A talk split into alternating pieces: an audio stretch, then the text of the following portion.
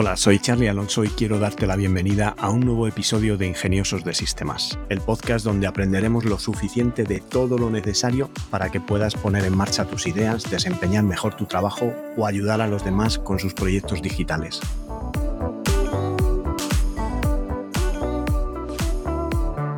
En el episodio de hoy tenemos otro caso de éxito, pero antes déjame que os recuerde que tenoritas.com es un servicio de asesoramiento low cost donde podéis contratar vuestro plan de asesoramiento tecnológico por el precio de un par de cafés y hacer vuestras preguntas para poder contar con mi ayuda y poner en marcha vuestro negocio digital. Hoy es miércoles y como todos los miércoles de este mes de agosto vamos a comentar otros cinco proyectitos que se pueden hacer con Raspberry Pi. Y sin entretenerme mucho, os diré que el primero es una emisora FM. Si queremos convertirnos en pequeños DJs y que las radios cercanas reciban la señal que emitimos, podemos utilizar nuestra Raspberry Pi como una pequeña emisora de radio. Con un sencillo cable que actúa de antena y con un pequeño script de Python, vamos a poder mm, reproducir ficheros casi de cualquier formato de audio. Es también necesario tener en cuenta que aunque podemos emitir en frecuencias que van desde 1 MHz hasta 250 MHz, lo ideal es emitir en frecuencias FM estándar, los 87,5 a los 108 MHz, y hacerlo además respetando las emisiones que ya hay en, vigor y que tienen licencias oficiales.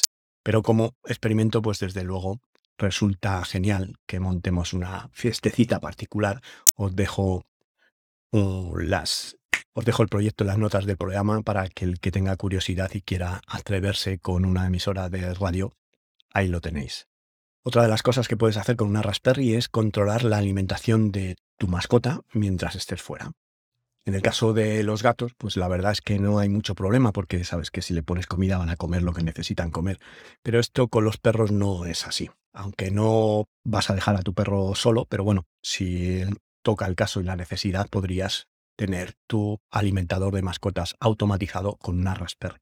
Sobre todo, pues ahora que estamos de vacaciones, se acerca el dilema de qué hacer con las mascotas y a menudo pues hay situaciones en las que es necesario dejarlas en casa, aunque sea un fin de semana, al cuidado de algún vecino familiar que vaya a alimentarlos y sacarlos de cuando en cuando.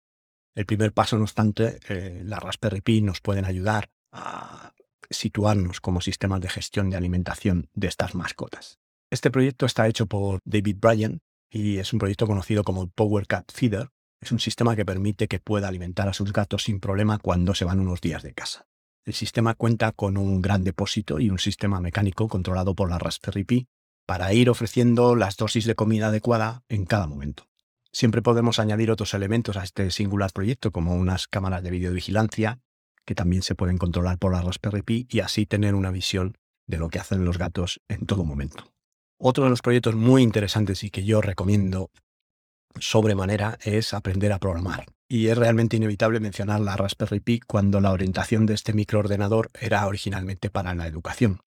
Estos proyectos, desde luego, pues sirven para aprender nuevas formas de aprovechar la Raspberry Pi, pero entre sus opciones nativas está el aprovechamiento como herramienta de aprendizaje de lenguajes de programación.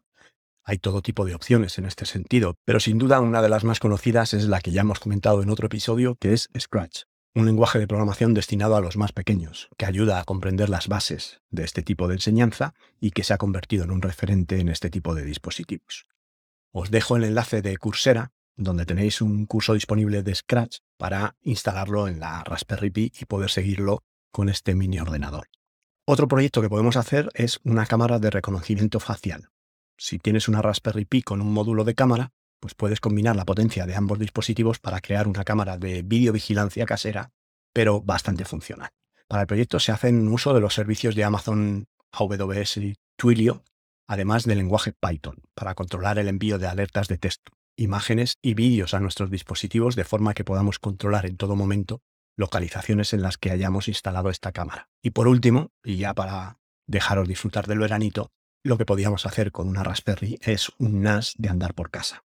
Si eh, alguno de los ingeniosos del sistema pues se dedica al mundo de la informática, pues estoy seguro que tienes discos de almacenamiento por ahí por casa y que bueno, pues eh, igual que los modernos NAS de firmas como Synology o QNAP, pues cuentan con un hardware específico que no difiere demasiado de una Raspberry, ya que sus procesadores no son especialmente potentes, pues ¿por qué no hacer una NAS con una Raspberry Pi?